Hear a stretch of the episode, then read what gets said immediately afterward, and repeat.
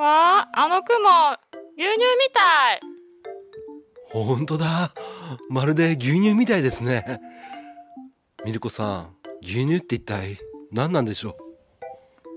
牛乳とは牛の乳汁である日本の法律による定義は成分を調整していない生乳が牛乳と定義され商品に牛乳の名を付けることができる。乳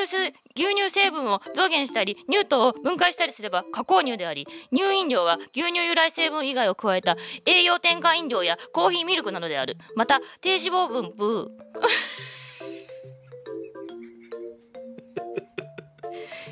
脂肪分を調整したものが低脂肪牛乳などとされるミルコさん、何か見ていってますか？見てません。牛乳で始始まる。恋もある。ハッシュタグでつぶやこう。牛乳でスマイルプロジェクト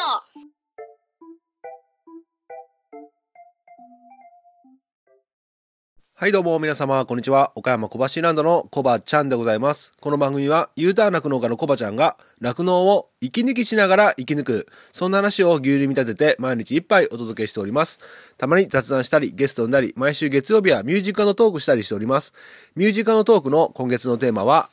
えっ、と、思い出の恋愛ソング、思い出の恋愛ソングでございます。番組で流してもらいたい曲、ご意見ご感想などなど、番組概要欄のリットリンクから入っていただきまして、お便りを送るから受付しております。あなたからのお便りお待ちしております。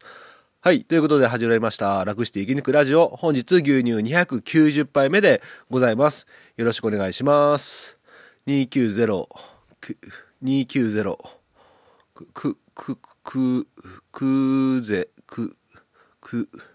思いつかん。はい。ということで、今日はですね、非常に天気が悪いですね。悪いので、ちょっとね、朝、ちょっと外の仕事する気が起きなくてですね、えっ、と、書類を見返したり、まあ、あのお待たせしました。えっ、と、ステッカーのね、発送の準備をしたりですとか、えー、あと、もろもろなんか、あの、身辺整理をしておりました。身辺整理って言っても、ちょっと机の上にね、散らばった書類とかをね、ちょっと見返したりとかいろいろやってたら、まあ、あっという間にね、もう1時半ということで、えー、あ、そういえば楽して生き抜くラジオの収録しようと思いまして、今ね、マイクに向かって話しかけております。で、昨日ですね、289杯目、1月分入代生産書、開封後の儀ということで、なんと、なんともキャッチーな一杯の題名なんでしょうか。我ながら自画自賛なんですけども、はい、えーこの生産書っていうのは、やっぱりですね、結構みんな気になるみたいで、聞いてくださる方が多くてありがとうございます。で、ふとね、Apple Podcast ランキングを見たら、昨日の夕方ぐらいからガーンってね、あの、やっぱランキングっていうかね、視聴回数が伸びてるような形で棒グラフがね、上の方に上がっておりました。えーそしてね、えまた、え下がっていくということの繰り返しでございます。まあ、ということでね、なかなか、あの、今度ね、入代生産書、僕のね、見方もね、多分ね、もっと詳しい人から言えば、多分ね、もうちょっとこここういう風に伝えれば面白いんじゃないのかっていうのがあると思うので、ちょっと今度、詳しい方にちょっとね、あの、勉強させてもらいたいなと思ってて、えー、岡楽さん、ここで今僕のことを、ラジオを聞いてくださっている組合の方、えー我こそはコバちゃんにレクチャーしますよっていう方ね、えーお便りフォームから、もしくはもうツイッターとかね、インスタとかでもいいので DM ください。お願いします。はい。ということで今日の一杯はですね、えーカンパとカルシウムということでお届けしていきたいと思います。で、これはですね、え今から紹介するのは、えー僕が自分で考えたことでは一切なくてですね、えー牛群検定の最新の紙が届きまして、えっ、と、2月かな？2月のですね、義軍検定の最新の紙が届きまして、そのね、いつもの表の裏にですね、いつもあの、事業団の、事業団の方かな？違うか。えー検定の、お義軍検定の、乳牛牛軍検定、全国協議会の方が書いてらっしゃる非常にね、いつも勉強になる文が書いておりまして、それをね、まず紹介させていただきたいと思います。なので今日はちょっとね、これを紹介して、僕の体験談をお話しして、えー割とね、短めの一杯になると思いますので、えー皆様集中してお聞きください。はい、ということで、早速ね、読んでいきたいと思います。えっ、と、あ、そうだ。あの、僕ずっと、ごめんなさい。その前に、僕ずっとですね、毎日の入量をラジオで言っていくっていうことをね、インスタの DM で紹介してもらえたら助かりますっていうことを言われて、全く紹介してないなと思ってごめんなさい、忘れてて。えっ、と、今日はですね、1180キロで33頭今絞ってて、1頭貫入かなで、ということは1180キロ割る1180キロ割る33頭は35.7キロですね今。はい。で1頭貫入で、え未計算で3月産みが4頭いるっていう感じですかね。はい。北海道導入した子がね3頭とうちの自家育成の子が1頭産み産むのが3月にいると。で1頭は次が23目の貫入の子が1頭いるっていう感じですかね。はいそんな感じでございます。はいじゃあね、えー読んでいきます、えー寒波のストレスについて、えー今年の冬は大寒波が何度も襲来しその度に乳量が大きく減少したり食い止まりや乳房炎の牛が増えたり第4位変異の牛が増えたりと牛に大きな影響が現れた酪農家も数多くあると思います。そこで今回は寒さのストレスが牛に与える影響について今まで何度か述べてきましたが再度確認しておきたいと思います。寒さの影響で食い止まりが来たり乳房炎になったり第4位変異が起きるのは起こるのは全てカルシウムが関係しています。カルシウムは筋肉の動きに影響を与えていますのでカルシウムが不足すると筋肉の動きが、えーなんて言うんだろうこれ。読みから漢字が読めない。まあ弱くなり、えールーメンを動かす筋肉の動きが、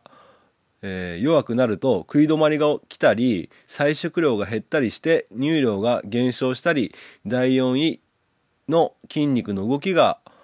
弱くなると第4位に溜まったガスを排出できなくなり第4変異が起こってしまい起こったりします。一方カルシウムが不足して乳頭の先端にある乳頭活躍筋が緩くなると乳頭の先端が開いて、えー漏乳したり、え細菌やウイルスが乳頭内に侵入したりして乳房炎を発症したりします。では昨日までと同じように飼料もカルシウムも与えているのになぜ急にカルシウムの不足が起こるのでしょうか？それはカルシウムの吸収率が急に変化するためでその原因は急激な寒さにあります。ちょっと難しい話になりますが乳牛の管理に非常に重要なところですのでお付き合いください。えカルシウムの吸収は PTH かっこパラトルモン副甲状腺ホルモンというホルモンが関係しておりビタミン D を活性化ビタミン D に変換させる役割を持っています活性化ビタミン D は腸でカルシウムを吸収したり、えー腎臓でカルシウムを再吸収したりする働きがあり、えー乳牛の体内でカルシウムの維持に非常に大きな役割を果たしています。ですから PTH は活性化ビタミン D を介してカルシウムの体内の維持や吸収に大きな影響を与えていると言えます。えー一方寒波が急に訪れ急激に寒くなった時には牛はストレスを感じストレスホルモンであるコルチゾールというホルモンを分泌します。このコルチゾールが分泌されると PTH の分泌が弱くなり活性化ビタミン D が作られにくくなりカルシウムの吸収率が低下します。つまり急激な寒さはストレスを与えそれがカルシウムの吸収率を低下させるため昨日と同じようにカルシウムを与えていてもカルシウム不足を生じえ食い止まりやその他症状を引き起こすよう引き起こすようになるのです。ですからそのような場合は吸収率を上げるような添加剤やカルシウム量を増やすなどして対応しなければなりません。最近は天気予報の精度も上がり、数日前から寒波の到来の予測ができますので、寒波が来る前にあらかじめカルシウムの給与量を増やしたり、吸収率をできるだけ維持できるように、えー防寒対策を行ったりする必要があります。えー寒さによるカルシウムの影響は生牛だけでなく子牛の成長にも大きな影響を与えますので子牛の防寒対策やカルシウム給与も必要となってきます寒さのストレスによるカルシウム不足は飼料摂取不足による乳量の減少や乳房炎の増加第4位変異などの、えー疾病の増加にとどまらず繁殖成績の悪化にもつながりますので改めて注意が必要です。えー渡辺と渡辺さんという方が書かれたと思うんですけども以上になります。ではいじゃあこれで今日は終わります。ってなるとただ読んだだけになっちゃうんでここでね僕の体験談をお話ししたいんですけどもまあ読んで字のごとくと言いますか今説明した通りでこれをねもっと解像度上げて話すことは 僕はできませんがまあ、カルシウムっていうのはね、あの、たびたびあの、この牛群検定の裏にね、とにかくカルシウム大事だよってことが、本当にね、しょっちゅう書いてありますね。そのぐらいね、えー今の乳牛にとってカルシウムはね、非常に、重要な、え、あの、微量要素といいますか、栄養分になっていると思います。で、今回は、あの、この寒波とかになると、まあ、コルチゾールっていう、コルチゾールでいいんでしたっけ？ホルモン分泌してこのコルチゾールが分泌されるとおーまああのカルシウムの吸収率が低下してしまうのでえ寒波が訪れる前にはあのカルシウムの量を増やしたりカルシウムの吸収率を上げる添加剤を増やしたりしましょうっていうことですよね。えそれを怠ると乳房炎とか第4変異とかえーはたまた繁殖成績の悪化にもつながりますっていうことをが言いたかったと思います。であの僕の体験談ここで体験談なんですけどもあの僕自動給餌器で添加剤やってたんですけどまああのーえっ、と4層ありまして1番目は配合飼料で2番目はビートパルプで3番目はえー、とバイパスタンパクのペレット状のもの。そして4番目がプレミックス、まあ、カルシウムとビタミンとあと少々微量要素でえー制菌剤が入っている、まあ、カルシウムメインの添加剤を入れるところがありましてでそれでやっていたんですけどもで、まあ、結論から言いますと今はですね TMR に混ぜてもらっています。で、混ぜてもらってる前ですね、つい1ヶ月ぐらい前なんですけども、あの、そこでカルシウムをいつもね、袋から入れるんですけども、あの、プレミックスをね、入れるんですけども、あの、ちょっとね、出が悪くなっちゃった、出が悪くなっちゃってたんですよ。で、入れて、なんか下の方でね、なんか寒さもあったのかな、あの、固まっちゃって、マッシュ状のやつなんですよね。粉のやつで固まっちゃってて、で、いつも棒でね、コリコリコリコリすれば出てくるんですけども、その出てくる量がね、すごいね、少なくなっちゃってて、えどうしようかな、どうしようかなで、毎回あの、給餌器が帰ってくるたびに、あの、掘り、掘ってね、掘ってっていうか、あの、棒でつついて出るようにしてたんですけども、それがちょっとね、調子が非常に悪かった時期が、半月ぐらいあったんですね。で、まあ、これで何が起きたかっていうと要するにカルシウムが与えられてないじゃないですか。その他ビタミンとか制菌剤もありますけどもまあここではカルシウムとして まあ他にもビタミン制菌剤も当然ね影響してると思うんですけどもカルシウムとして考えるとえっ、と半月後何が起こったかっていうと、えー乳頭を踏む子踏んじゃった子が2頭出たんですよ。乳頭を踏んじゃった子が2頭出ました。これ僕の予想なんですけどもカルシウム不足から来たと思うんですね要はちょっと力が入らなくて足を滑らせてニュートを踏んじゃったまあ物理的なこともあるんですけどもいつもはねしっかり立ち上がってた子がちょっとフラフラっとしてね、えーカルシウム不足になって踏んじゃったんじゃないかというふうに思っています。で、かつ、菜食量がちょっと減りました。うまく出てない時は、カルシウムがうまく出てない時は、菜食量が少々減りました。なので、えー食い止まりが起きてる子もいたのかなということです。全体的にね、なんかちょっと活力が落ちたっていうね、イメージはあったんですよ。うーん。ということなので、まあ、今日紹介した、あの、検定情報の裏表紙の文の通り、非常にやっぱりカルシウムっていうのはね、こういう、まあ、あの、乾燥、まあ、草とかね、配合飼料の方にもカルシウム剤は入ってる、カルシウムのね、栄養分はある程度入っているんでしょうけども、今の乳牛には別途ね、やっぱりちゃんとした量を添加しなきゃいけないんだなっていうふうに、えー体験を持って、えー思い知らされたということでございます。で、僕がちょっとね、ここで聞きたいのが、あの、よく最近、なんだっけな、ペプチドでしたっけ？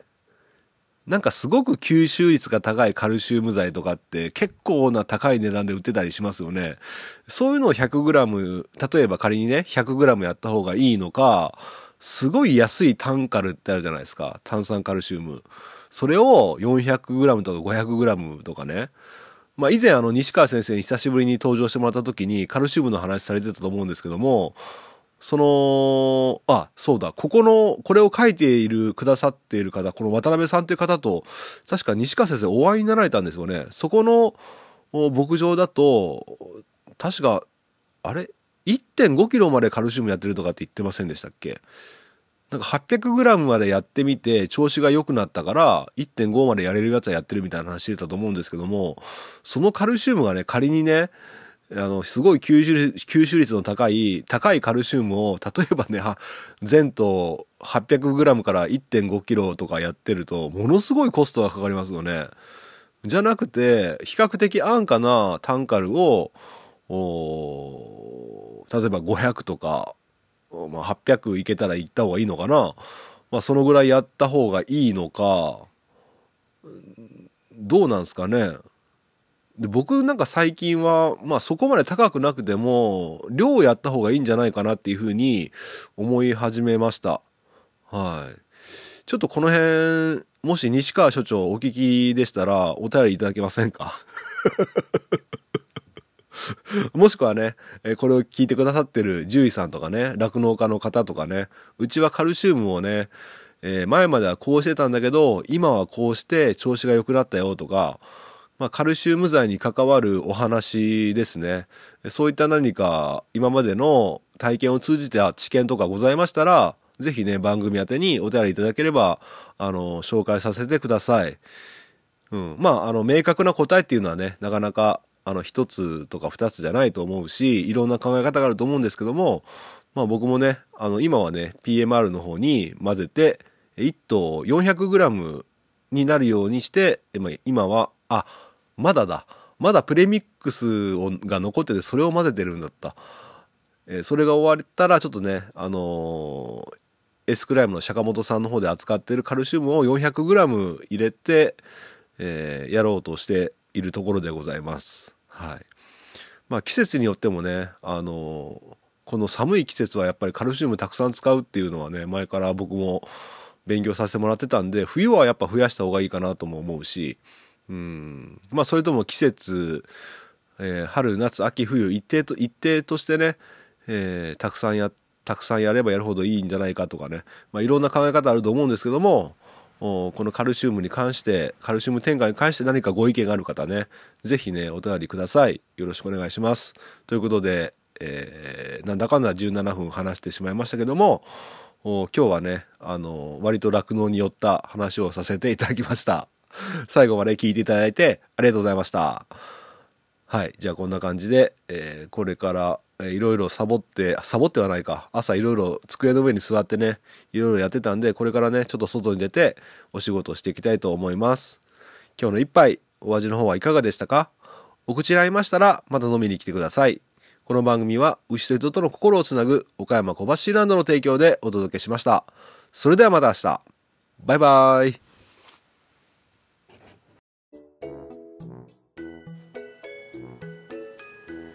ちゃんさんこれバレンタインのやつなんですけどよかったら食べてください。